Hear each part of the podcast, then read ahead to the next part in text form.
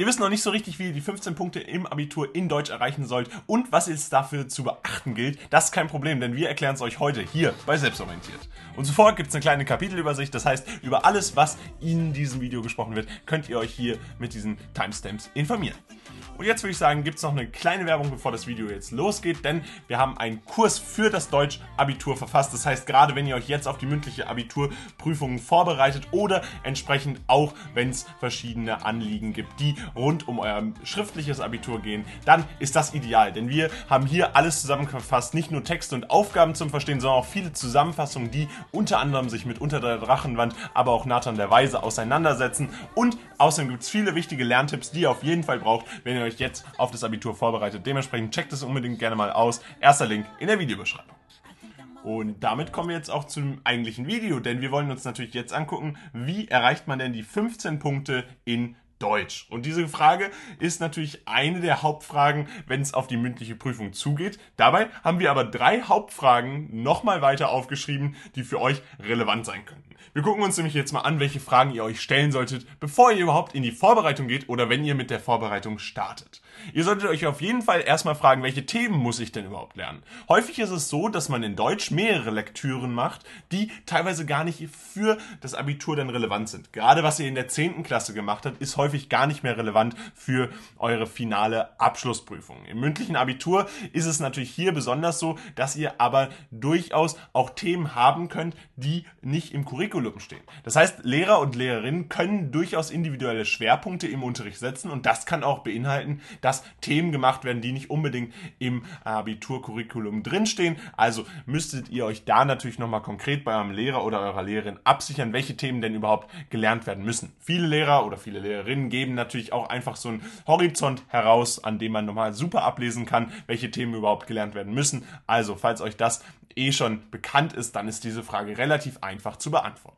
Darüber hinaus solltet ihr euch die Frage stellen, welche Themen müsst ihr priorisieren. Gerade jetzt, wo es wirklich auf den Endspurt vom Abitur zugeht, ist es natürlich so, dass das mündliche Abitur jetzt so ein bisschen nochmal Fragen aufwirkt. Was soll ich denn überhaupt jetzt priorisieren? Was muss ich wirklich schnell lernen? Was eher weniger? Das heißt, ihr solltet da euch jetzt gut angucken, was sind die großen Brocken? Was sind die Themen, die auf jeden Fall drankommen werden? Und welche Themen muss ich da priorisieren? Es gibt natürlich auch Themen, die ihr gar nicht priorisieren müsst, weil die überhaupt nicht so relevant sind, weil sie gar nicht so wahrscheinlich sind, dass sie drankommen. Und falls ihr solche Themen habt, dann könnt ihr die natürlich natürlich auch lernen, ihr müsst sie sogar lernen, aber dennoch lernt erstmal die Themen, wo ihr euch sicher seid, dass ihr davon Punkte geschenkt bekommt oder dass ihr viele Punkte davon bekommt. Also das ist ganz wichtig, diese Priorisierung von Themen, von großen Themen, die entsprechend für euch wichtig sind. Darüber hinaus gilt bei mündlichen Prüfungen insbesondere, gibt es Dinge, auf die dein Lehrer oder deine Lehrerin Wert legen. Das heißt, ganz viele Lehrerinnen oder Lehrer haben da ein konkretes Thema, was sie besonders gerne abfragen. Das muss nicht unbedingt sein, dass sie es immer abfragen, aber es ist eben wahrscheinlicher. Und häufig kann man so ein bisschen auch schon mal vorfühlen. Man kann mit dem Lehrer oder der Lehrerin vorher mal sprechen. Man kann in so ein Vorgespräch gehen und bei diesem Vorgespräch werden die Lehrerinnen oder Lehrer sich häufig in die Karten schauen lassen und ihr bekommt so ein bisschen Eindruck, welche Themen eher irrelevant sind und welche Themen eher relevant sind. Das ist natürlich ganz schön, um da entsprechend ein Gefühl für die Prüfung zu bekommen. Außerdem besonderen Wert legen, Dinge, die besonders wichtig sind, sind nicht nur Themen, sondern häufig auch Eigenheiten, die der Lehrer oder die Lehrerin gerne hat. Das heißt, es kann sein, wie ihr beispielsweise eine Analyse gestaltet, welche Aspekte ihr besonders betont und welche eher nicht, wie eine Erörterung aufgebaut ist. Das alles habt ihr vorher im Unterricht gemacht und habt ihr auch in den schriftlichen Prüfungen schon kennengelernt. Das müsst ihr natürlich jetzt auch in der mündlichen Prüfung umsetzen und entsprechend einbinden. Das heißt, insbesondere wenn es in die 15-Punkte-Region gehen soll, dann ist es ganz wichtig, dass ihr euren Lehrer oder eure Lehrerin versteht und dann einen besonderen Wert darauf legt, einen besonderen Wert auf die Dinge legt, die entsprechend auch eurem Lehrer oder eurer Lehrerin wichtig sind. Darüber hinaus ist natürlich auch wichtig, dass ihr Dinge beachtet, die ihr eh schon kennt. Dinge beachtet, die ihr auch in den schriftlichen Prüfungen umgesetzt habt. Und dafür ist es natürlich wichtig, in einer Analyse und Erörterung in Deutsch mit Fachbegriffen und korrektem Vokabular zu arbeiten. Was heißt das jetzt konkret? Naja, es ist ganz klar so. Wenn ihr stilistische Mittel beispielsweise analysiert, dann gibt es da natürlich konkrete Fachbegriffe für. Und diese Fachtermini solltet ihr auf jeden Fall drauf haben. Das habt ihr typischerweise eigentlich nach der Oberstufe, aber dennoch gibt es da meistens ein paar Feinheiten, die man nochmal nachjustieren kann. Also schnappt euch einfach mal so eine Liste von einer Übersicht mit ganz verschiedenen Stilmitteln, die alle relevant sein könnten und lernt die. Vielleicht lernt ihr auch mal so ein paar außergewöhnliche, die eure Lehrer nicht immer, nicht jeden Tag hören, nicht in jeder Klausur lernen und auch nicht lesen können. Dementsprechend versucht da ein bisschen aufzutrumpfen, versucht da Fachbegriffe zu kennen, die euer Lehrer oder eure Lehrerin natürlich auch kennen, aber die einfach ein bisschen seltener sind und die nicht von jedem vorausgesetzt werden. Und korrektes Vokabular meint da natürlich auch, dass ihr es auch korrekt einsetzt. Das heißt, die tollsten Fachbegriffe bringen euch nichts, wenn ihr sie im falschen Kontext einsetzt. Das wirkt sogar in die gegengesetzte Richtung. Das heißt, für die 15 Punkte in Deutsch solltet ihr natürlich ganz klar darauf achten, Analysen und Erörterungen mit Fachbegriffen zu machen, die ihr aber kennt. Also nur Fachbegriffe nutzen, die ihr auch wirklich versteht, wirklich verstanden habt und auch im richtigen Kontext einsetzen könnt. Sonst wirkt das Ganze, naja, fast blöd und dementsprechend, das wollt ihr nicht. Ihr wollt die 15 Punkte in Deutsch. Versucht hier richtig zu argumentieren und einzusetzen. Außerdem solltet ihr auf eine schlüssige Wiedergabe eures Wissens achten. Insbesondere bei einem so großen Thema wie einer Analyse, die in Deutsch ja häufig gefordert wird, ist es so, dass ihr natürlich sehr schnell abschweifen könnt. Ihr könnt sehr schnell auch springen. Ihr könnt zwischen beispielsweise der Stilmittelanalyse und der Analyse von dem Autor oder der Quelle äh, springen. Das kann natürlich sehr schnell passieren, insbesondere jetzt bei der Sachtextanalyse in dem konkreten Beispiel. Oder ihr springt beispielsweise, wenn ihr ein Drama analysiert, eine Szenenanalyse macht, vom Anfang der Szene zum Ende der Szene. Das darf euch nicht passieren. Ihr sollt hier wirklich schlüssig wiedergeben. Versucht euch das ganz klar vorher klar zu machen, wie ihr entsprechend argumentieren wollt, wie ihr das Ganze darstellen wollt, wie ihr eure Analyseergebnisse, eure Erörterungen darstellen wollt und dann bleibt bei dieser Schluss Wiedergabe auf jeden Fall dabei. Das ist ganz wichtig, um wirklich schlussendlich auch zu verstehen, wie das Ganze funktioniert und entsprechend auch optimal euer Wissen darzustellen. Gerade in Deutsch solltet ihr hier darauf achten, dass ihr wirklich kohärent das Ganze darstellt, das heißt schlüssig, entsprechend auch verständlich macht, wo ihr gerade seid und da natürlich auch immer mit Referenzen zum Text arbeitet. Außerdem solltet ihr versuchen, Inhalte mit eurem Hintergrundwissen zu verschiedenen Themen zu verknüpfen und dabei auf Wissen zu Werken sowie Autorinnen und Autoren einzugehen.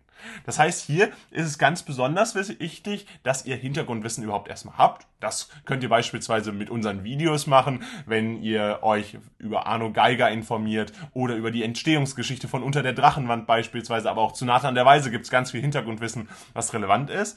Und dieses Hintergrundwissen dürft ihr natürlich nicht übermäßig präsentieren. Das darf nicht eine Hauptrolle in eurer Klausur oder in eurer mündlichen Prüfung einnehmen. Auf gar keinen Fall.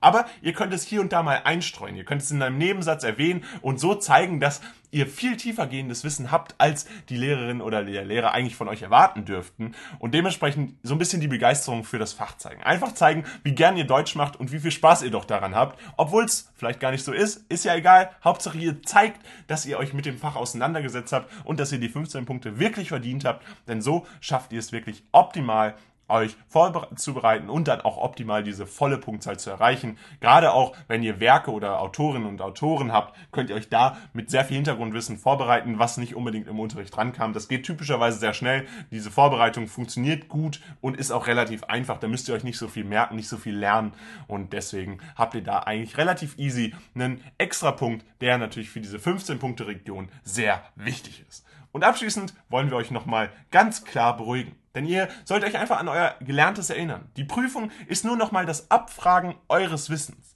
Ihr sollt ruhig bleiben, denn diese Prüfungssituation ist nichts Schlimmes. Im Gegenteil, sie ist eigentlich euer Ticket in die Freiheit, die nach dem Abitur kommt.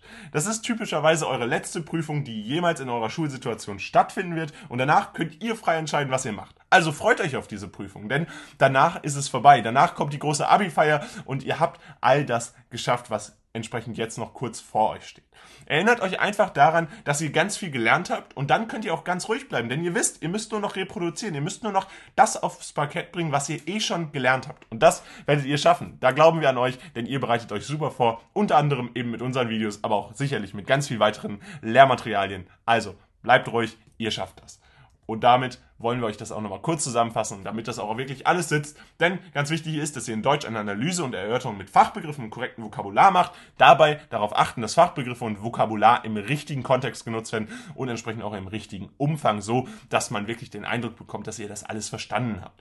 Achtet außerdem darauf, schlüssig wiedergeben zu können. Das heißt, euer Wissen, was ihr habt und entsprechend auch die Analyse und die Erörterung, die von euch gefordert wird, ganz strukturiert runterzubeten praktisch. Also darzustellen, dass ihr einfach einen schlüssigen Wiedergabestil habt, so wirkt es für euren Lehrer oder eure Lehrerin nach einem roten Faden und das ist natürlich das Ziel.